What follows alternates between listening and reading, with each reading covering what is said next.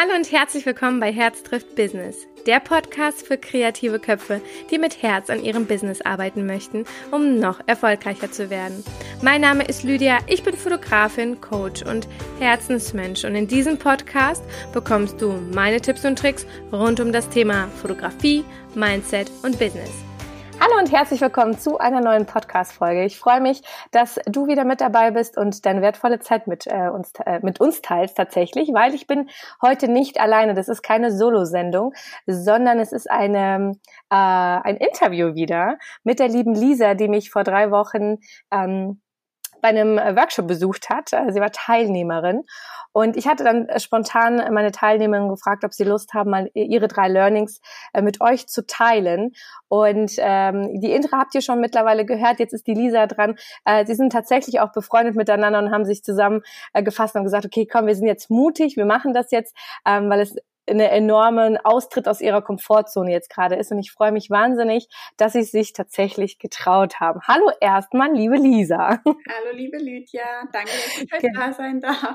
Ja, sehr, sehr gerne. Die liebe Lisa ist Fotografin äh, und zwar unter dem Namen Licht geht Zauberfotografie. Aber bevor ich jetzt äh, gleich losstarte mit den Fragen, möchte ich äh, die Lisa bitten, sich mal ganz kurz vorzustellen. Genau. Mein Name ist Lisa, ich bin 24 Jahre alt und ich bin Fotografin im Bereich Neugeborene und Familie. Ich habe mich im Januar Vollzeit selbstständig gemacht. Davor habe ich die Ausbildung gemacht als Fotografin, habe danach noch meine zweite Ausbildung angefangen als Grafikdesignerin und habe dann aber eben im Januar entschieden, dass ich jetzt Vollzeit in die Fotografie starte. Sehr, sehr cool. Du bist tatsächlich auch gelernte Fotografin, richtig? Ja, genau, wie die genau. auch. Wie die Intra auch, genau. Das ist äh, tatsächlich, als sie zum Workshop kam, habe ich gesagt, oh verdammt, wahrscheinlich könntet ihr mir mehr beibringen als ich euch, weil ich ja nicht gelernt bin. Aber ähm, ja, das ist, sagt ja in der Fotografie nicht genau. viel. Ihr könnt mit Sicherheit mit Licht sehr viel mehr Wissen ähm, mit uns teilen. Da bin ich jetzt nicht so der Pro. Aber darum geht es ja eigentlich gar nicht in der Fotografie, sondern um die Emotionen. Ja. Ähm, wir sprechen heute aber über deine drei Learnings. Und ich würde jetzt einfach mal äh, losstarten mit dem ersten, was dein Learning war und, äh, und dann danach sprechen wir über die Umsetzung. Okay? Gerne. Sehr cool. Was ist dein erstes Learning? Also das erste, was ich äh, mitnehmen konnte aus dem Workshop oder so mein erstes Learning war tatsächlich mein Warum. Also ich habe immer vorher schon gedacht, ich würde mein Warum kennen, aber ich glaube, so richtig hundertprozentig bewusst geworden ist es mir tatsächlich erst nochmal, als du mich direkt danach gefragt hast. Ich habe kurz vor dem Workshop mich noch mit einer Mama unterhalte, die ich von einem Fotoshooting kenne. Und die hat mir erzählt, dass ihr Handy kaputt gegangen ist und alle Fotos von ihrem Kind, von ihrem acht Monate alte Baby verloren waren. Und es hat mir so das Herz gebrochen, das zu hören. Und da ist mir irgendwie dann bewusst geworden, dass es, glaube ich, meine Aufgabe ist, also meine Aufgabe, die ich mir selber gegeben habe, die Erinnerungen für die Kinder, die ich fotografiere, festzuhalten. Also, dass die Bilder, die ich mache, nicht für die Kinder sind, äh, nicht für die Eltern sind, sondern eigentlich für die Kinder als Erinnerung für später.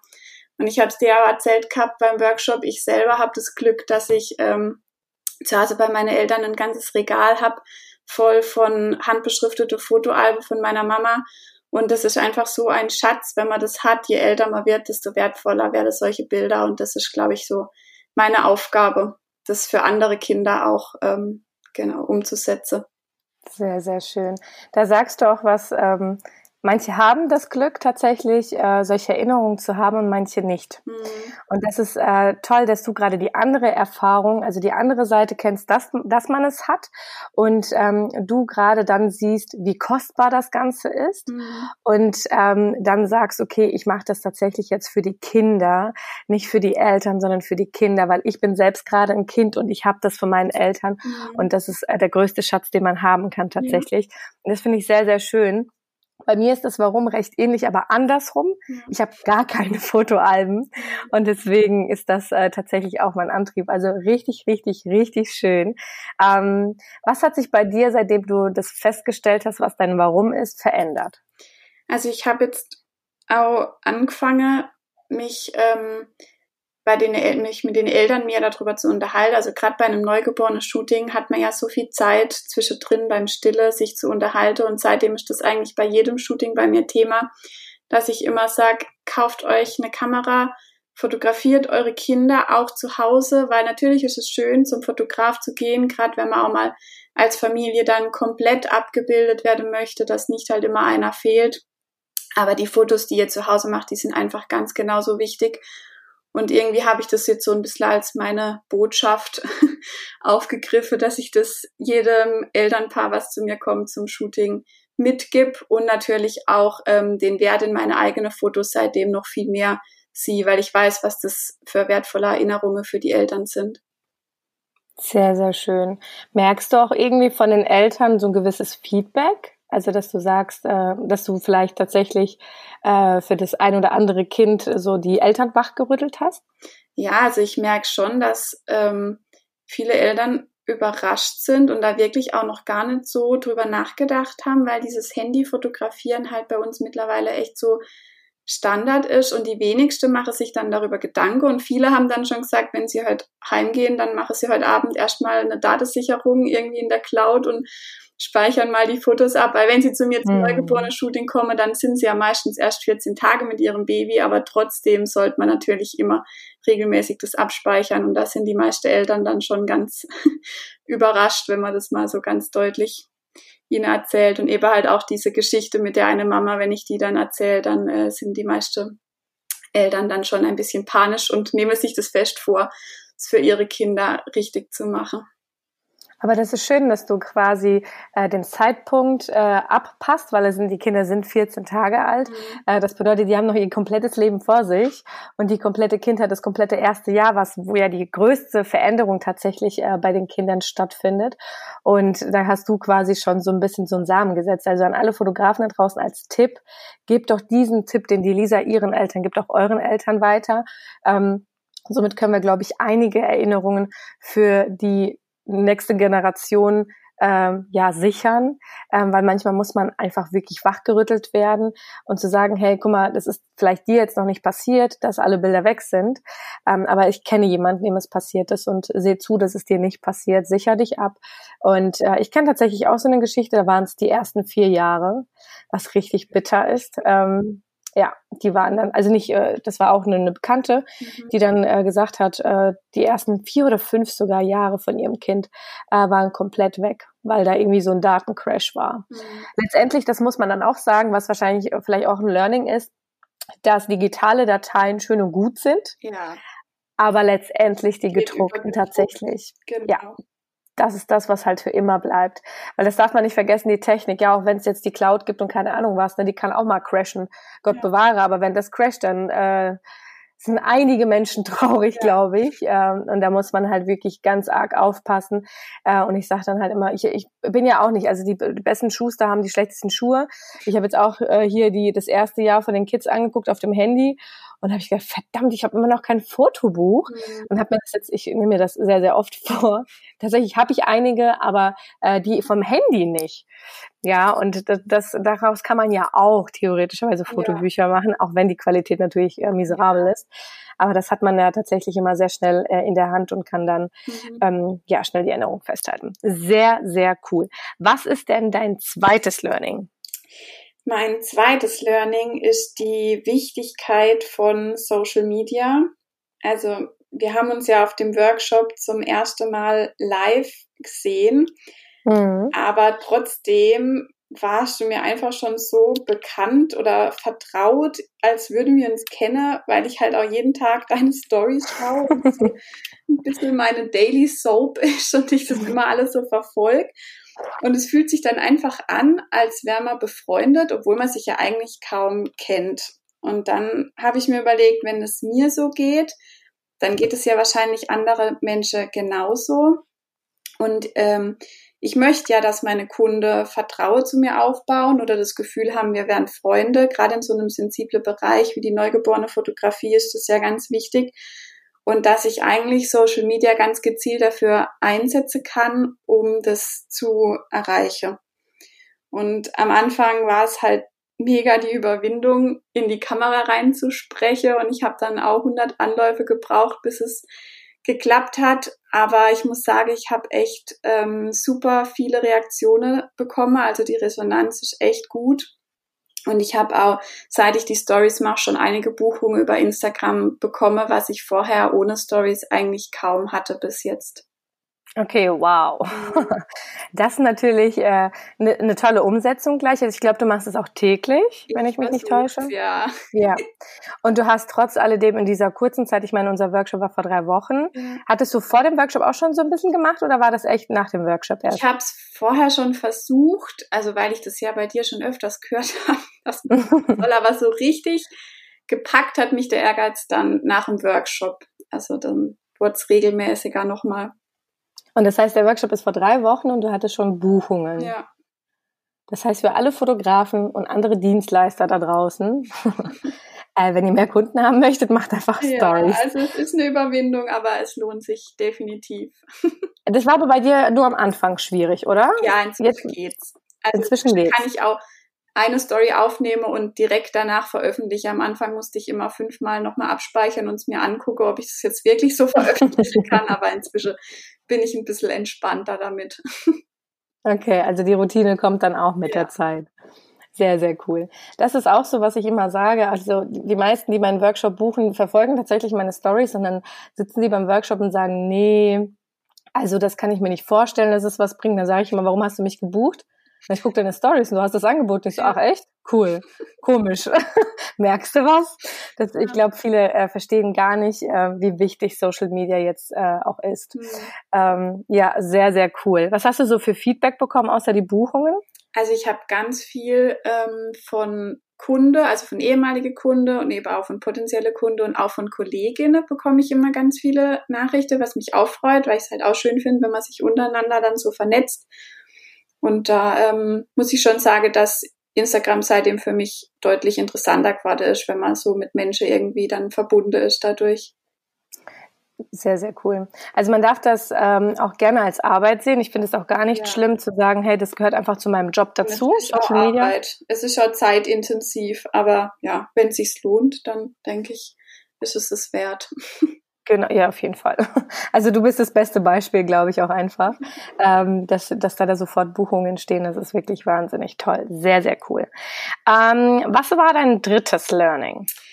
Ja, das Wichtigste, was ich eigentlich mitgenommen habe und das, was auch die größte Veränderung für mich bewirkt hat, war der Wert meiner Arbeit.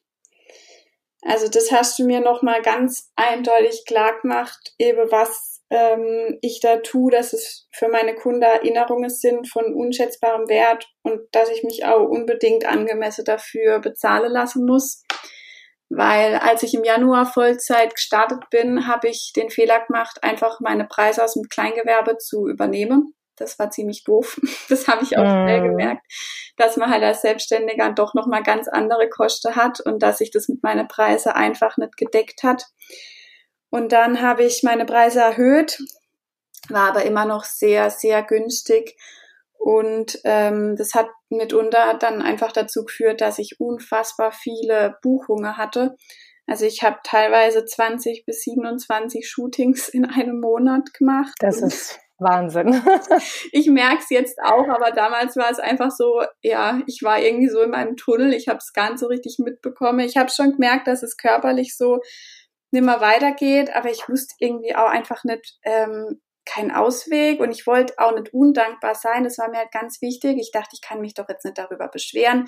Andere Fotografen wären ja froh und ich will ja nicht undankbar wirken oder so. Also das war mein größtes Problem. Und dann kam der Workshop und äh, du hast einfach so eine Art, finde ich, Menschen ins Herz zu schauen und die Wahrheit zu erkennen. Also man muss auch dazu sagen, wir haben alle viel geweint bei dem Workshop. das war sehr emotional. Ja, und dann habe ich am nächsten Tag ja nochmal eine Sprachnachricht von dir bekommen und die hat es einfach auf den Punkt gebracht, als du gesagt hast, du glaubst, dass ich überfordert bin. Und das war einfach genau richtig. Also ich war komplett überfordert mit der ganzen Situation, weil ich überhaupt nicht darauf vorbereitet war ich habe einfach nicht damit gerechnet, gleich am Anfang so viele Shootings zu haben und es kam wie so eine Welle auf mich zu und hat mich irgendwie mitgerissen und ich bin einfach irgendwie mitgeschwommen und habe versucht nicht unterzugehen, aber ich war überhaupt nicht mehr Herr über meine Situation. Und das zu erkennen, war, glaube ich, schon mal der erste riesengroße Schritt dazu, um das zu verändern. Wie war das jetzt tatsächlich äh, nach dem Workshop, beziehungsweise mit der Sprachnachricht, wo du gesagt hast, okay, ich glaube, die hat jetzt das Problem erkannt. Also hattest du es vorher nicht als dieses Problem gesehen, dass du gesagt hast, das ist wirklich Überforderung? Also hast du es, wie hast du das wahrgenommen die ganze Zeit, als du so funktioniert hast? Ich weiß gar nicht ganz genau. Ich glaube, ich habe schon gemerkt, dass ich überfordert bin, aber ich habe mich nicht getraut, was dagegen zu tun, weil ich immer gedacht habe, eben, ich will nicht undankbar sein und es wäre ja mhm. irgendwie unverschämt, wenn ich mich jetzt darüber beschweren würde. Und das dann zu hören von außen, dass es okay ist, seine Preise nochmal zu erhöhen und dass es okay ist, Shootings auch mal abzulehnen und nicht immer alles annehmen zu müssen, was kommt, das war, glaube ich, einfach das, was dann dazu geführt hat, dass ich was verändert habe. Also ich habe vorher schon gemerkt, dass es mir zu viel ist, aber ich habe mich einfach nicht getraut, was zu verändern. Mhm. Und wie, wie hast du das jetzt umgesetzt? Also wie gehst du konkret jetzt vor, um das zu verändern? Also ich habe mich dann durch dich äh, darin bestärken lassen, dass es vollkommen in Ordnung ist, zweimal im Jahr seine Preise zu verändern und dass es nicht verwerflich ist. Und dann habe ich es diesmal einfach auch richtig gemacht. Also ich habe mir Hilfe geholt, ich habe mir den Online-Kurs von der Stefanie Schlicker gekauft und den kann ich echt sehr empfehlen. Also für alle, die da so ähm, Probleme mit dem Thema haben wie ich, lohnt sich das wirklich. Ich habe meine Preise jetzt richtig kalkuliert mit meinem Umsatzziel, mit meiner Ausgabe, mit allem mit einkalkuliert, dass es einfach passt.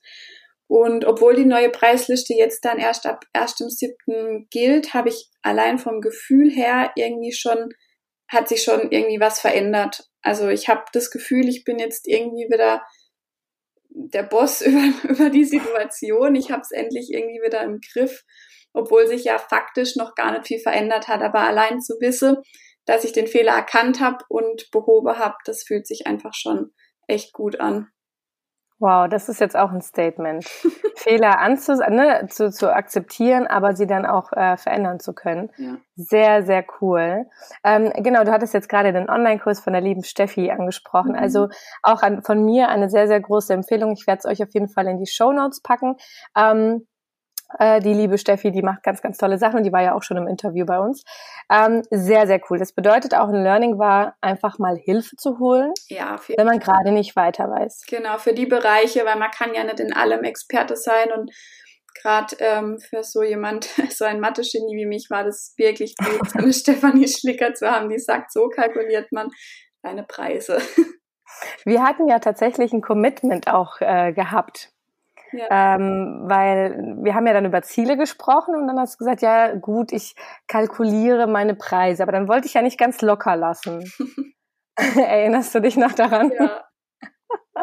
Hattest du das eigentlich äh, direkt umgesetzt an dem einen Tag? Nee, du, nee, ein paar Tage später, gell? Aber ich habe mir, ich habe die ganze Zeit gedacht, das, das Schlimme war ja, das darf man ja gar nicht sagen eigentlich. Ich hatte den Online-Kurs ja schon gekauft und habe aber vor lauter von meinem Berg von Arbeit mir nie die Zeit genommen, den Kurs zu machen. Also das ist wirklich, ich schäme mich jetzt im Nachhinein wirklich dafür und habe mir dann aber eben nach, nach dem Workshop einfach mal einen Tag freigeschaufelt, um den Kurs zu machen.